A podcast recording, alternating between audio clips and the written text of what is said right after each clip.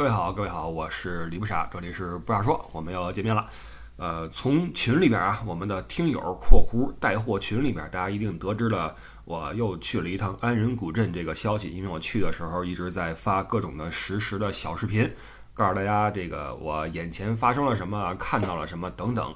那为什么又去了一次安仁呢？是因为上次去过之后很喜欢啊，这是其一。第二呢，拿了本书回来。呃，详细看了一下有关安仁的一些介绍和呃说明。那么在看完这些信息之后，你就会觉得哇，那第一次的初见，因为那时候不掌握任何信息，你就觉得有点怠慢了这个地方，觉得没有看仔细啊。所以这个还是要再去带着这些知识再去看一趟，会有更深的体会。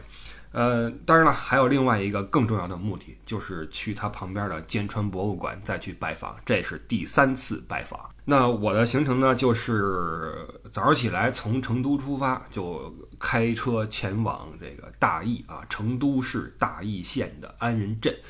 呃，安仁古镇就在这个地方。那开车过去一小时，大约三四十分钟啊。这次上次去是过年的那个，嗯，正月初几去的呀，人比较多。这次就人很少了啊，很爽。又去古镇里边走了一圈，先把住的地儿搞定了。这次呢，住在了这个古镇的，呃，现在叫什么民国风情街。你听这街名儿，总觉得是一个那种特别假的哈，呃，人为做出来的那么一个街。其实不是，这街就是以前一个老街，就是这个镇子的一个主街啊。只不过现在它的对外名称叫民国风情街啊。我们那期也说了，为什么叫民国风情街？因为这个镇子是民国时期。有了一个巨大的扩张，那这次找这个嗯住的地儿呢，就临时去看的哈。实际上，呃，可能是因为在那边做旅游久了，总是习惯性的什么呢？头一天先把酒店订好，完了比较一下，看看什么评价，然后帮机定下来再说。那实际上我发现，在国内的这种自驾的玩啊，包括那次我去川西。都是走哪儿算哪儿，走到这儿之后，你看那边哎，迎面两个酒店，你就直接进去问啊，问问这家看看房，问问那家看看房，实际上还是挺自由的一种体验。所以说，呃，在国内自驾的话，我慢慢发现哈，你不用那么紧张，不用那么的有条不紊，实际上可以稍微的随性一点。当然，这是在淡季啊，旺季的话就不好说了。然后这次就在这个一开始在镇子镇子外边问了一家，然后觉得一般吧，还行，然后走去了风情街的街头。在陈月生公馆的正对面啊，是另外一个，呃，你说酒店也行，民宿也行啊，是一个落脚的地方，叫什么杨柳的院子还是什么呀？哎，地方非常的好，就在这条主街之上，而且呢，住进去之后，那院里边那叫一个漂亮，呃，大的那个树啊。什么树位？我呀，我不认识花鸟鱼虫啊，这是我的一个缺陷。好像以前在节目里说过这事儿。每次在欧洲人问我，小李这是什么庄稼？不认识。这是什么树呀？不知道。这什么花啊？啊，小红花。咱们不认识花鸟鱼虫啊。然后包括这次去那院子里边，哇，这树真好。哎，这大树。好大一棵树啊！这小草啊，这环境真好。你看这青砖，就是没文化的人就只能这么去感慨一下啊，也没法什么吟诗什么作对什么的，很可惜。完了，包一撂，这块有来头啊！这块是曾经的文采那个中学的高级教师的住所，那教师的名字还有记载啊，只不过我也不认识，就不复述了。呃，住在了这么一个有点那个历史文化的地方啊，感觉还不错。然后有一点啊，很重要。咱们上期呃上上期不是说了吗？有一个陈月生公馆啊，改成了私人会所啊。呃，这次我发现这个公馆就在这个酒店对面。然后呢，这公馆现在可以进去了。它是一个什么威士忌还是什么鸡尾酒的一个主题班儿啊，可以进去溜达一圈。很大一个院子啊里边。然后它跟其他的馆有点不同的是，它有一些现代的那种钢筋架构的建筑。现在是不是依旧是私人会所？我不知道。但是呢，这个安仁古镇呀，居然啊晚上有个演出，就好比你去九寨沟看九寨千古情，啊，你去平遥看又见平遥一样。它形式上更趋向于又见平遥那种形式，因为它是那种互动沉浸式的表演，它不像那个九寨千古情，就是那种这这个文化集团的演出，我估计就那么回事儿，就是。给你堆出一堆这个舞台上面的东西来，然后一展现，就设计感就是真的是很不行。又见平遥我看过两次，能想象吗？我是真喜欢那个剧本，然后拍的也好，环境也好。呃，就一直特别推荐每一个去平遥的人要去看这个演出。那这次在安仁，我是不知道哈，还这儿也有演出，叫《今时今日是安仁》，这名儿还挺好听的。它的编排模式也是那种沉浸体验式，也是这种有一些时空交错的、嗯交织的爱恨情仇啊、家国命运啊等等。因为平遥就是那个说，王家人从那儿出去之后哈，在祖国呃不是世界各地啊什么的哈，然后寻根的故事嘛。那么这个安仁古镇也穿插了一些这样的情节，但是呢。我没法细说，因为我没看。为什么没看呢？很简单，票价三百八十元。我是觉得，因为他的这个演出的场所没那么大，他就是在这个全卫生公馆左右那几个公馆或者老房子吧，给打通了。那你在这个几个嗯公馆的之间呀，能够走动啊，跟着演出一起走动。呃，但是我觉得你这么小的，你又见平遥是巨大，在城外的一个大厅里边去去走啊，那个是真的是很厉害。但这个我觉得规模肯定大不了。完了，你这个故事再怎么吸引人，我三百八一个人，这让我这个本不富裕的家庭会更加的雪上加霜。所以我就我就我就放弃了啊。完了晚上就听着那个门口啊，就开始演出了，八点半吧。说这个各位父老乡亲们什么的哈，就开始那种互动式的演出就开始了。呃，据我观察，观看演出的应该不到十个人啊。这个一是淡季，再一个这票价我觉得真的是狠了点儿。就是安仁古镇，它作为一个名气还没有那么大的一个旅游地，我觉得现在这个阶段是不是可以稍微的啊那个温柔点儿是吧，亲和一点儿？这个是让我觉得实在有点狠。那么。这个陈月生公园里边那些钢架的结构的东西啊，应该也是为了配合这个演出做出来的那种灯光的台子呀什么的哈。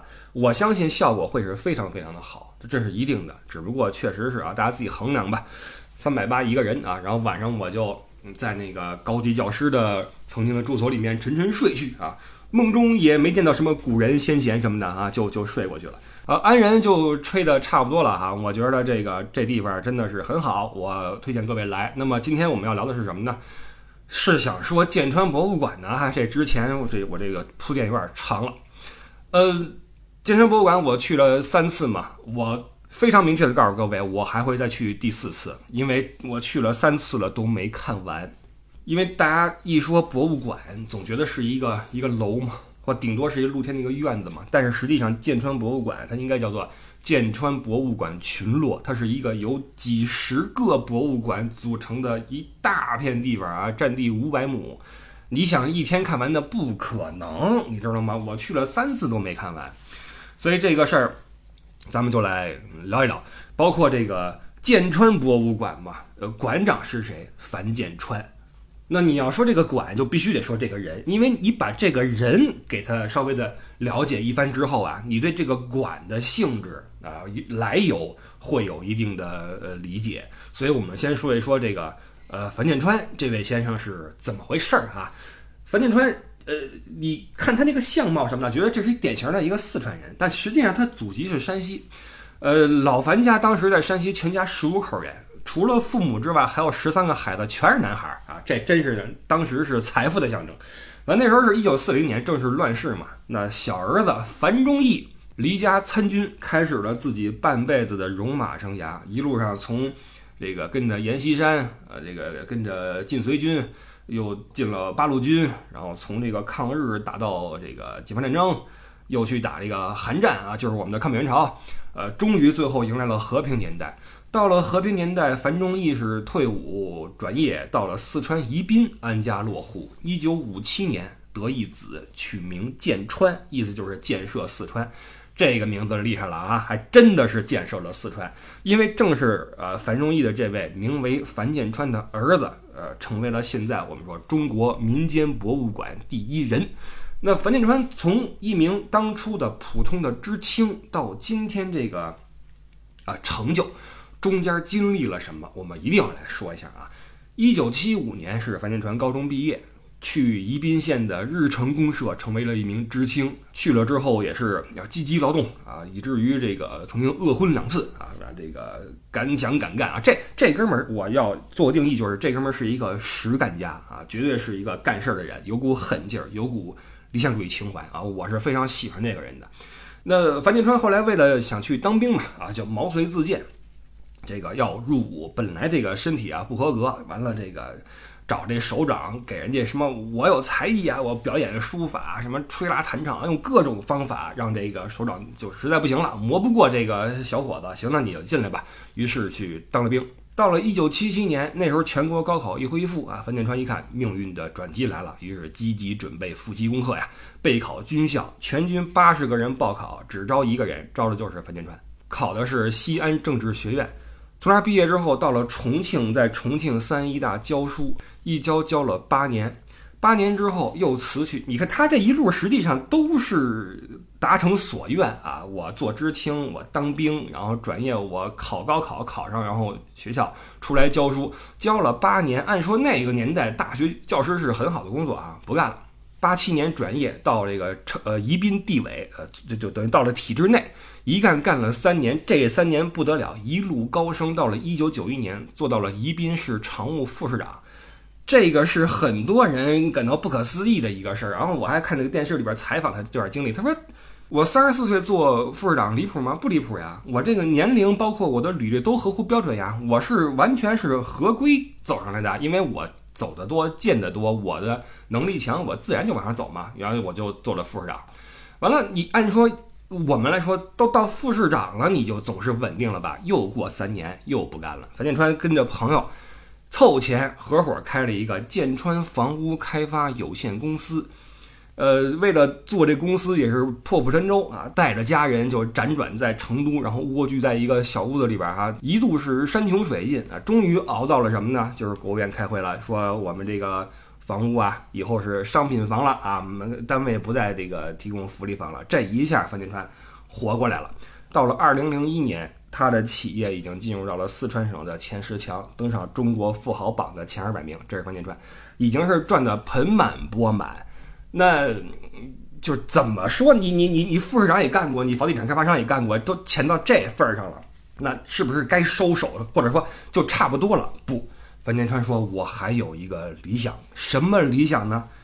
樊建川有个爱好是收藏啊，因为从他们家过去的这种身世来说啊，因为父亲被关过牛棚，完了也经历过战争，呃，他也经历过历史的动荡时期。他有一个爱好就是收集报纸、呃传单、简报啊，记录这个历史，或者说通过这些事儿来记录当时那个时代发生了什么。包括他在西安念过书嘛，就去逛古玩街，跟着这懂行的人一块收这些老物件，不是什么古董啊，未必是古董，收一些有这个时代价值的玩意儿。那收着收着，觉得这玩意儿一是好玩，但也有一个是太费钱，就是自己做市长也好，做什么公务员、教师也好，都无法支撑自己这个收藏这个爱好。所以到了这个有钱之后啊，做房地产做火了之后，这樊建川收玩意儿就收得更猛了。有一次啊，有一次在这个塘沽。看到一个施工工地嘛，正在炸一个碉堡。一问这个施工人员说：“这是抗日战争，呃，留存下来的一个碉堡。”赶紧付钱，把这碉堡整个五十吨的碉堡从塘沽运回了四川。这个碉堡就是现在建昌博物馆你进门之后的一个那个大碉堡，路中间啊一个一个收藏。他从塘沽买回来的，包括还有一个。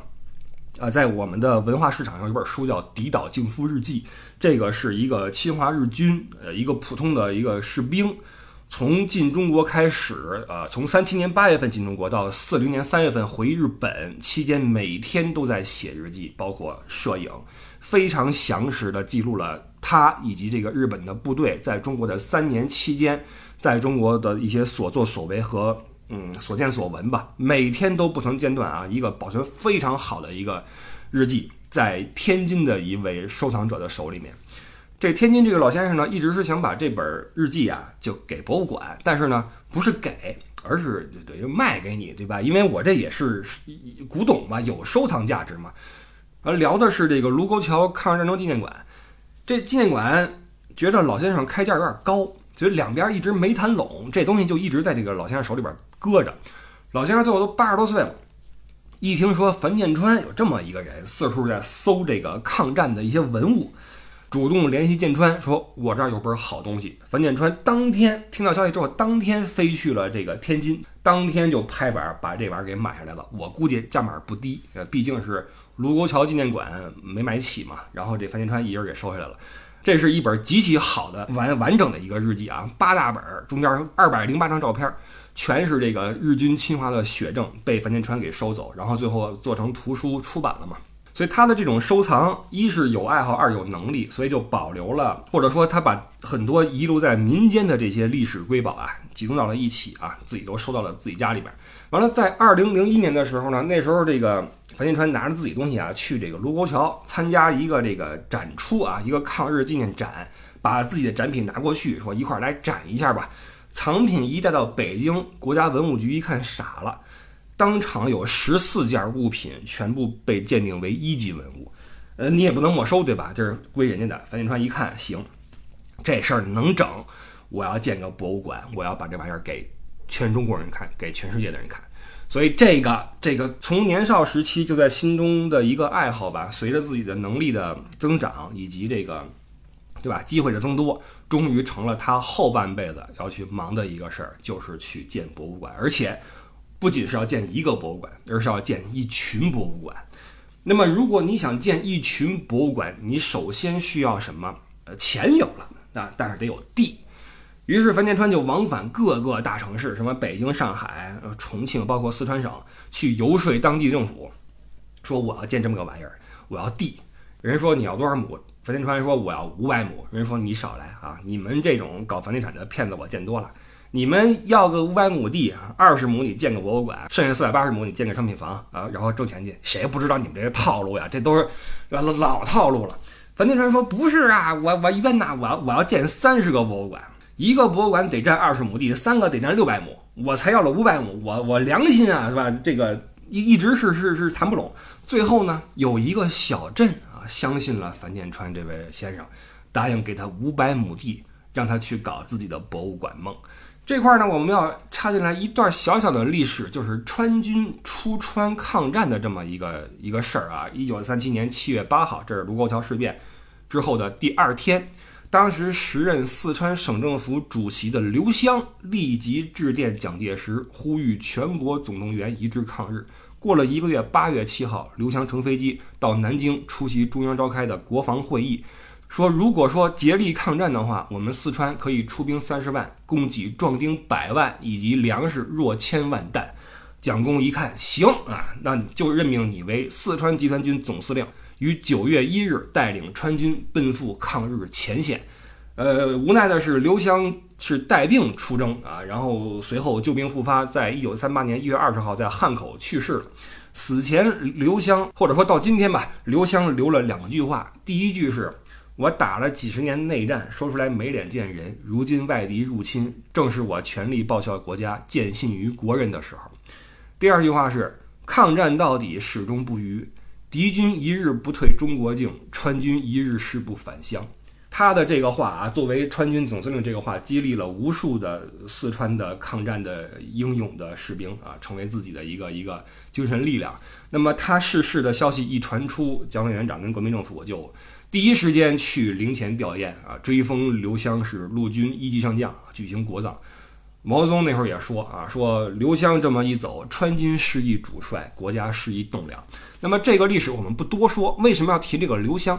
上上期节目或者我们这期节目一开头说了哈，这个仁者安仁，安仁古镇，古镇上最大的一户人家，大家还记得吗？刘氏家族。那么这个刘氏家族出了几个兄弟，非常能干，其中一个叫刘文彩。这个刘湘正是这个刘文彩的侄子，那这个历史就有点逗啊，就是在樊建川的爸爸樊中义跟着阎锡山抗战的同时，刘湘也在率川军出征，而樊中义的后代樊建川为了建博物馆拿不着地，一筹莫展的时候，向樊建川伸出橄榄枝的小镇，正是刘湘和刘文彩的老家安仁古镇。这个两边的一牵手就是一个双赢的政策，因为那时候的安仁跟现在完全是不一样。现在你从成都去安仁，呃，这次我再去走的路跟上次不一样。上次我不知道为什么导航带着我走了一个那个正在施工的路，全是大坑，叮铃咣啷，但我相信很快能铺好啊。这次我再走，走了一个那叫什么程文琼高呃快速通道还是什么呀？大路畅通，设施完善。当时的安仁恨不得路灯都没几个，到今天才多少年哈，能有这样的一个转变，正是因为樊建川在安仁的旁边建了自己的博物馆群落。那他这项目一来，那这个安仁就翻天覆地嘛，加上成都市也是重视这个旅游的经济，那安仁就在后来被中国博物馆学会授予全国的唯一的一个中国博物馆小镇的称号。那么樊建川的这个博物馆群落是二零零五年完工啊，零九年被封为了博物馆小镇的称号。那么这四年期间啊，最早零五年小镇每年来往人数是一百一十万。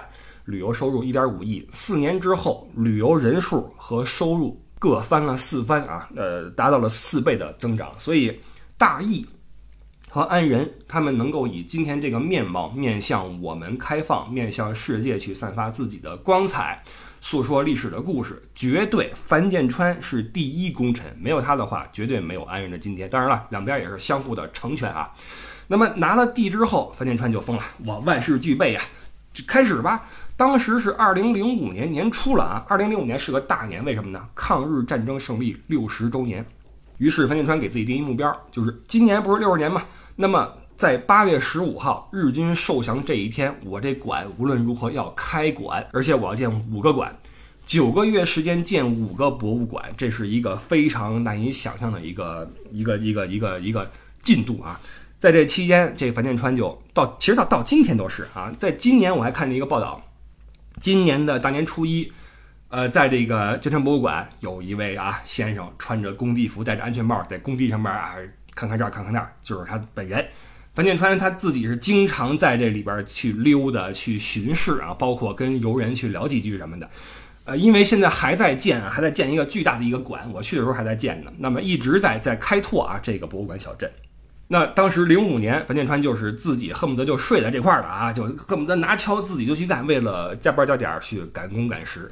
那最后终于是达成所愿，这哥们儿他这个狠劲儿确实是，就是你看过他的这半辈子，你会发现人有点狠劲儿，加上一点儿一丁点儿运气吧，还真的是能做成事儿。二零零五年八月十五号，五个馆正式开张啊，全部验收完毕，正式开张，分别是，呃，展现中共抗战的中流砥柱馆。反映国军抗战的正面战场馆，纪念美国援华的飞虎骑兵馆，以及侵华日军罪行馆和步区战俘馆，这些馆啊，这个一经开张，效果怎么样？我说一个小事儿，当时很多这个美国的这个老兵啊，飞虎队的老兵啊，呃，来这个馆参观，到了飞虎骑兵馆，看到那些呃。曾经的飞虎队队员的这个照片和那些遗物的时候呢，情绪失控，一度是放声大哭，因为都是自己当年的最亲密的战友，把鲜血、把生命留在了中国这块抗战土地上。那么一个。怎么说？非本土作战的老兵看到这些展品都有如此大的触动，你更何谈我们中国人作为被侵略的一方，作为抗战胜利的一方，作为经历了这么多磨难的一方，看到这些史实和展品的时候，我们的心情会有多么大的触动？实际上这一批馆还都是跟抗战有关系的嘛。那么后来这个馆随着这个越建越多，收藏展品也是越来越多嘛。那么就展现了中国历史上各个时期的一些啊那个这个怎么记录啊？所以这个很多人会说，金川博物馆到底什么博物馆？是不是一个爱国主义教育基地，或者说抗战博物馆？是不是都是那些抗日的事儿？都是这我不去了，因为太虐心了。不是说我不选历史，而是我不愿意看到。这么血淋淋，什么七三幺什么的，我沉重，我不舒服。你也不用这么想，因为这个博物馆呀，你可以看作是一个中国历史博物馆，而且是怎么说呢？历史生活博物馆，因为它是跟樊建川这位先生的他本人的呃爱好方向以及他的亲身经历是有巨大的关联的。你想，他父亲啊，戎马半生，他又生长在动荡的年代。呃，做过知青啊，做过房地产开发商，完了，这么一个人，用他的视角给你展现出中国过去各个时期的事情的时候，那么这个视角实际上是很珍贵的。为什么这个地方好玩？因为它的这个性质太重要了，它是一个私人博物馆，它是一个民间博物馆，就不受一些外力的影响，所以你才能看到一些。你觉得我这都敢说，我这都敢给我看，这都敢拿出来，你会在一些地方有这种感慨，但是它就是历史事实啊。我们说，我们一直说，要尊重历史，正视历史啊！日本，你们敢改教科书？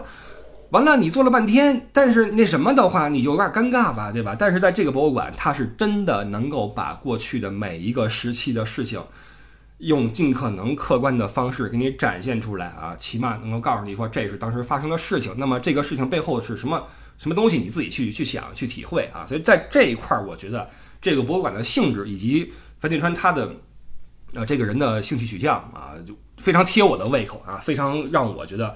这儿是很有意思一个博物馆。以前我节目里边说过一些博物馆，说实话啊，嗯，我也不知道为什么，你让我去看那些什么这个啊，哪个时期的瓷器，这是哪个时期的一个工艺品啊，代表了什么水平，我真的没兴趣，看过就忘。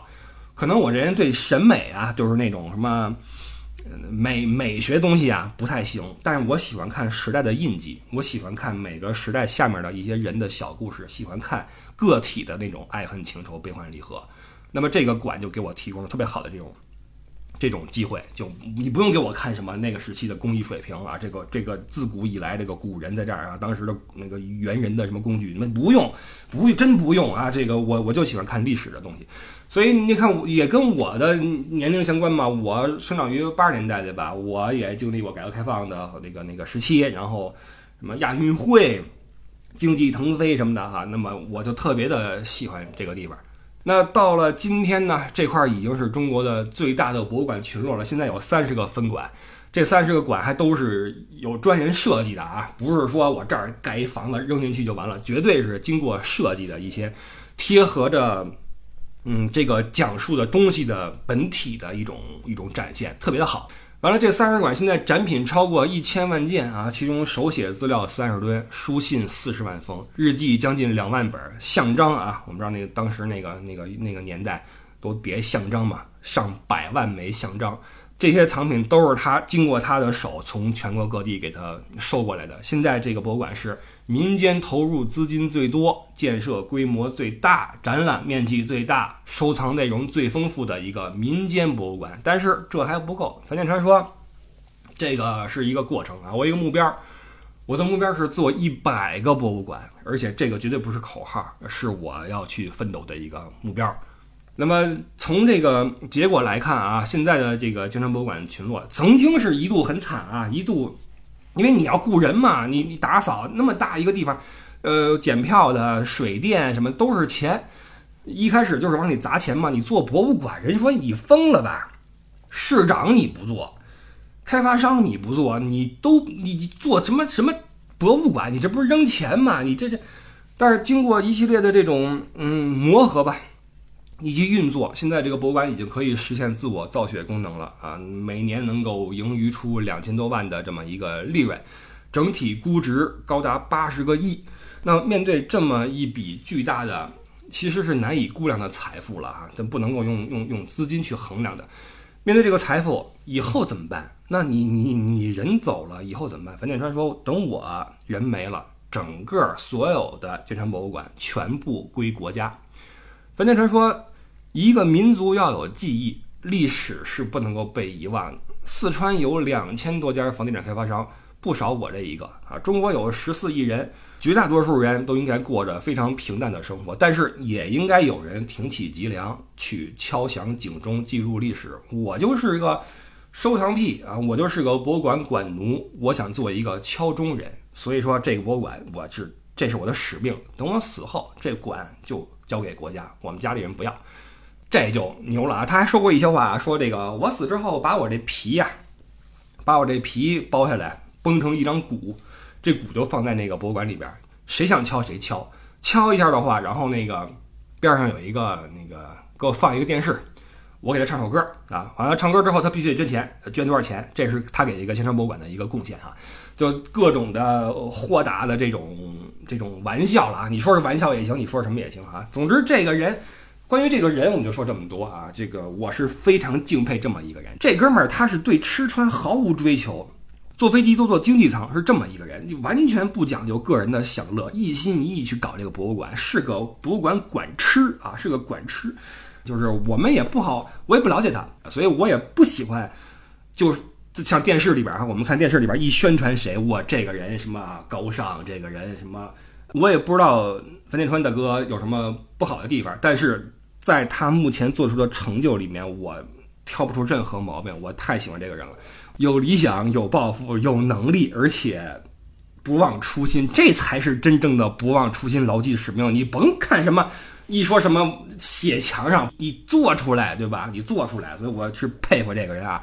我我甚至想过，就是要不然我去找他，我聊期节目去，你行不行？是吧？我愿意，我愿意永远的为剑川博物馆背书，我愿意永远的为金山博物馆做宣传。我特别希望有很多人能够因为听了我的节目，对这个博物馆有兴趣，然后去了之后有自己的收获，然后一去再去，像我一样，我还要去第四次。然后我我甚至想过哈，就这个馆，因为我现在我也在成都，这馆要不然我我我我自己研究研究，我弄个什么材料，我去做那个讲解员呀，对吧？但是一想不行啊，你你连个连个演出都看不起，你还给人做。还是先挣钱吧，对吧？挣钱才是要务，好吧？所以这个事儿先先放一放吧。啊总之，我是非常喜欢这个人，也很喜欢这个馆啊。那么，这个关于樊建川这个人，包括这个馆怎么建起来的哈，这个事儿就先搁一边儿，然后。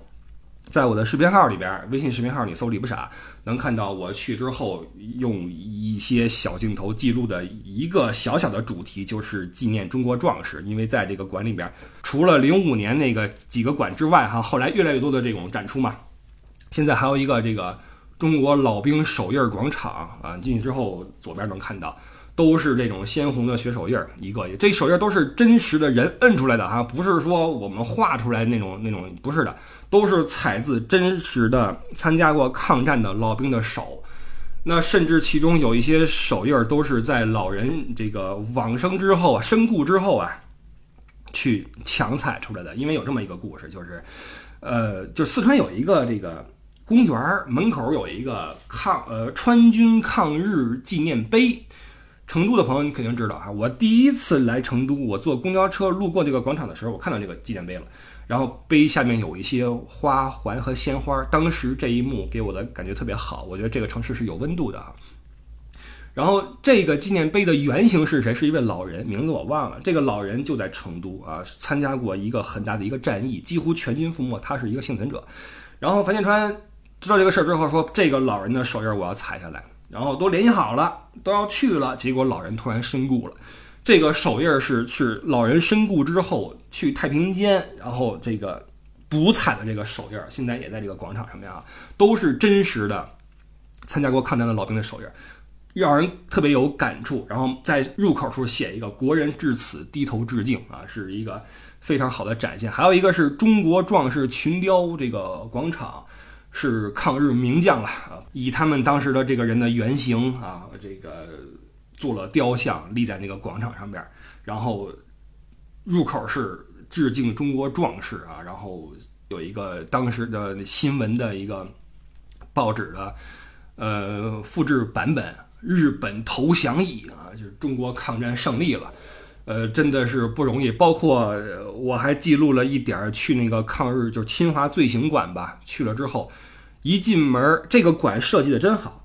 一你看我的视频就知道，一进门就是一个日军头盔组成的一大片的一个阵列，让你看着巨压抑。然后远处是一九三一日军蜂拥，你心心里边特别的压抑啊，配着那个灰墙，地上那个碎砖，特别压抑。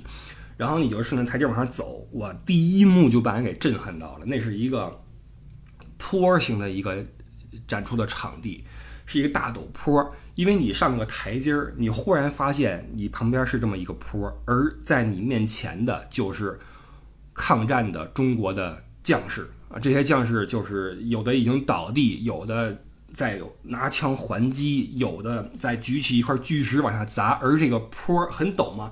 往下一看，下边是蜂拥而上的日军，再往上冲。当时你就瞬间有种代入感，你觉得你就站在这些人的背后，你要么是跟他们并肩作战，要么是被他们保护着，在他们身后在 在看这一幕，那个瞬间代入感太强了。然后后边就是很多的这个这个这个当时的一些简报也好，照片也好啊，记录了抗战的各个年份的一些大事儿啊。最后是是胜利嘛。然后出来的时候，我又是一个震撼啊！就是这个博物馆的设计真的是厉害。我一直以来啊，都以为那是个偶然，就是在很多很多很多很多年前，我去南京，我去参观南京大屠杀纪念馆。我在走完一圈出来之后，因为极其震撼嘛，内心极其压抑。我一直出这个出口，迎面是正在西下的太阳，然后这个太阳正好洒在我迎面看到的一个。呃，八路军将士的一个雕塑上，这个将士脚踩一块石头，单手叉腰，然后再吹着一个冲锋号。哇，那一幕给我的震撼太大了。当时那个阳光洒在他的身上，然后投下一个阴影，我看到的是一个剪影。然后我是对着阳光的，然后眼前一片金黄，让我觉得哇，和平太可贵了。然后这些，呃，这个曾经保家卫国的将士太太可爱了。这一幕给我的。印象之深刻，到今天我都没法忘记。然后这次我去这个建成博物馆出来，又是这种感觉。我去这个日军侵华馆出来之后，又是一片雕塑。左边，左边是一个，你在我的视频里能看到啊，这个视频号里不傻。左边是这个凡夫呃走卒呃我们的知识分子也好，市民也好，商贩也好，在看着右边的一个景象。而右边是什么？右边是一个。我们的八路军在看着日本战俘排队撤退，然后你往下走两步，回头一看，后边写一个“勿忘国耻，一九四五”。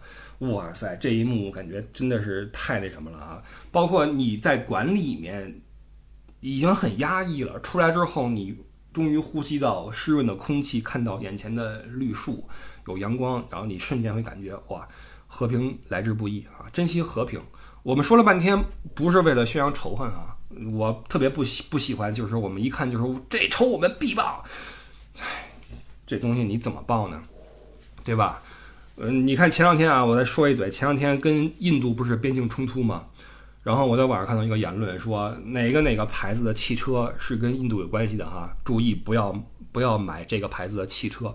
当时我就嗅到了一丝危险的味道，因为这意味着什么？意味着如果中印的冲突继续加剧的话，那你想怎么样？你是不是要上街去谴责这些开这些车的人呢？你是不是在情绪饱满到一定程度的时候，你会抽出一把链子锁抡向这些开这些车的司机呢？那悲剧不就又重演了吗？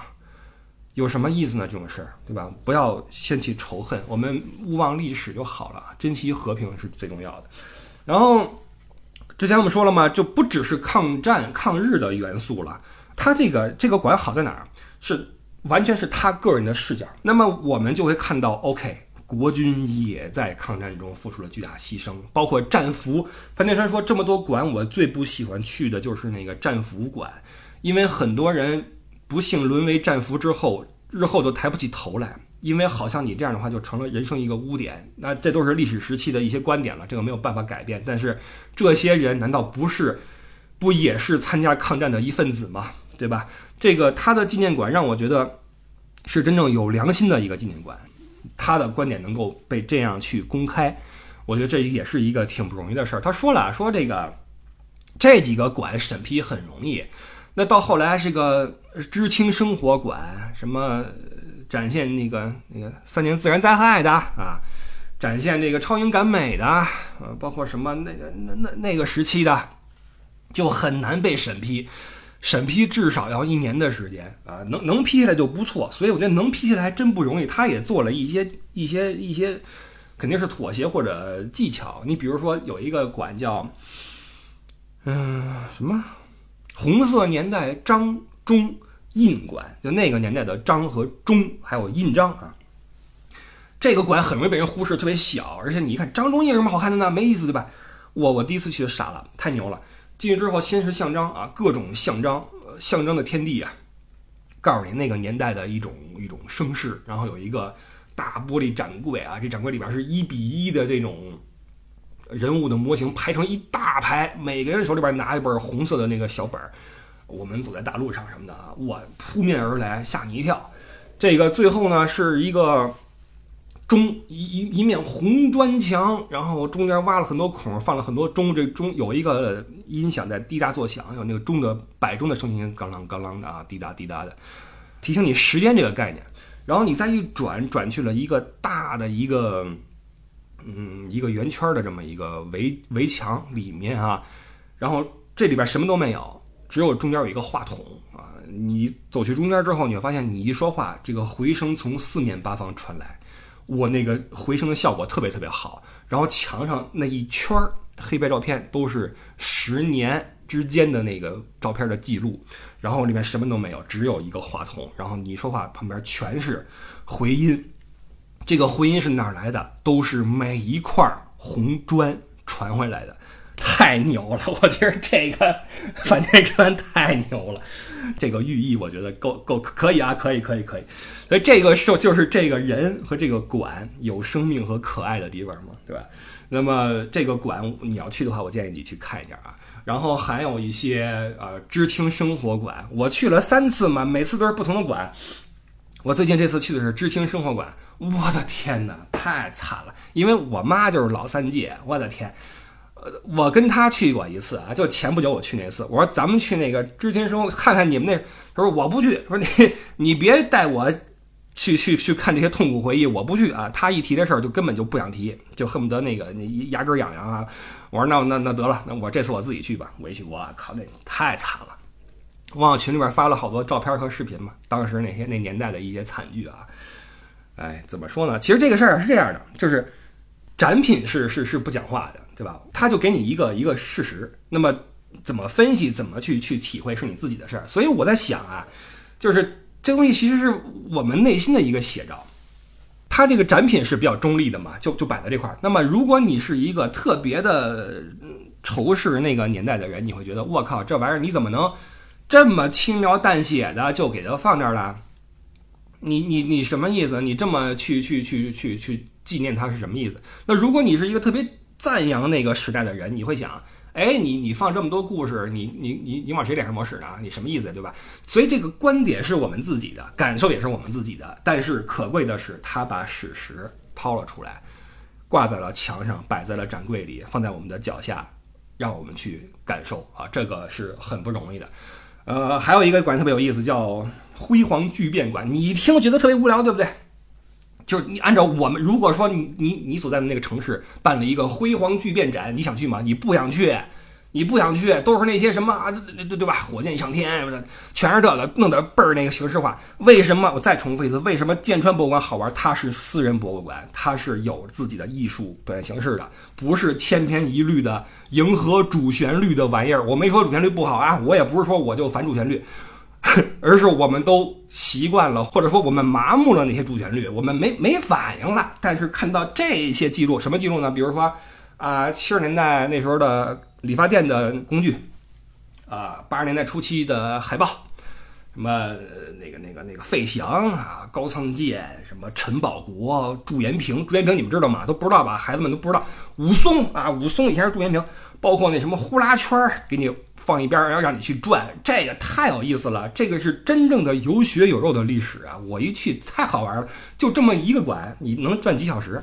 每一张照片都值得回味。当年的影星是什么样？当年的群众啊，在街上跳跳 disco 那帮人，那喇叭裤都是特别好的展现啊，特别好玩。这辉煌巨变，这个在走完了日军侵华铁证馆、什么中流砥柱馆、知青生活馆之后。我最后进的这个，嗯，什么辉煌巨变展，终于心情能够解脱一点了。我中国站起来了，我太不容易了。哎，朋友们，我提个建议啊，因为你一次看不完，你可以按照主题来看，因为你按照这个地理远近来看的话啊，容易错位。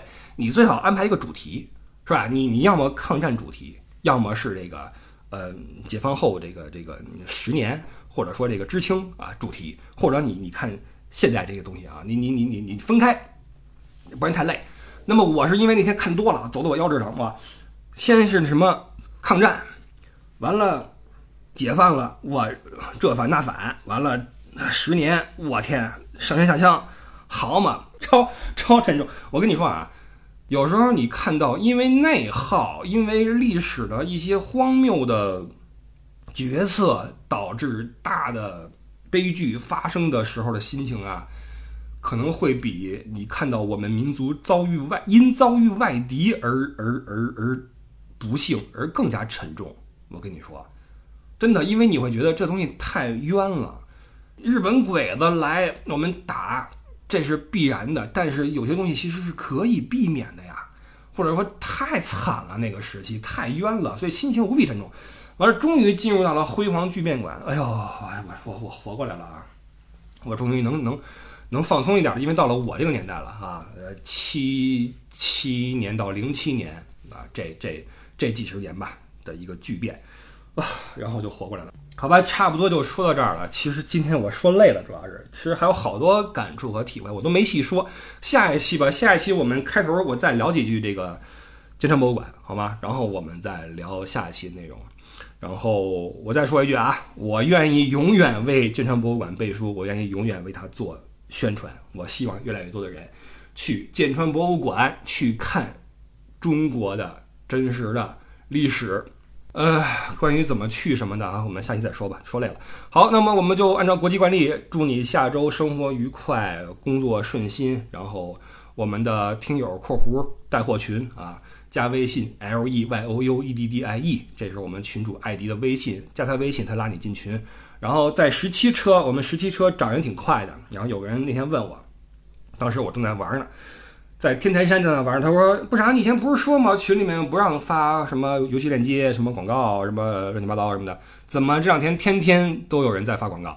我说：“你去听那个那个我跟艾迪那期节目的最后那部分，有详细的解答啊！这是一个不可逆转的事实了啊！这事儿已经是已经是开弓没有回头箭了。这个每天一次的这种。”不艾特任何人的广告推送是是必须的了。然后我们就下个周日早八点再见吧。感谢您一直以来对这个节目的支持啊！我们就下期再聊，拜拜。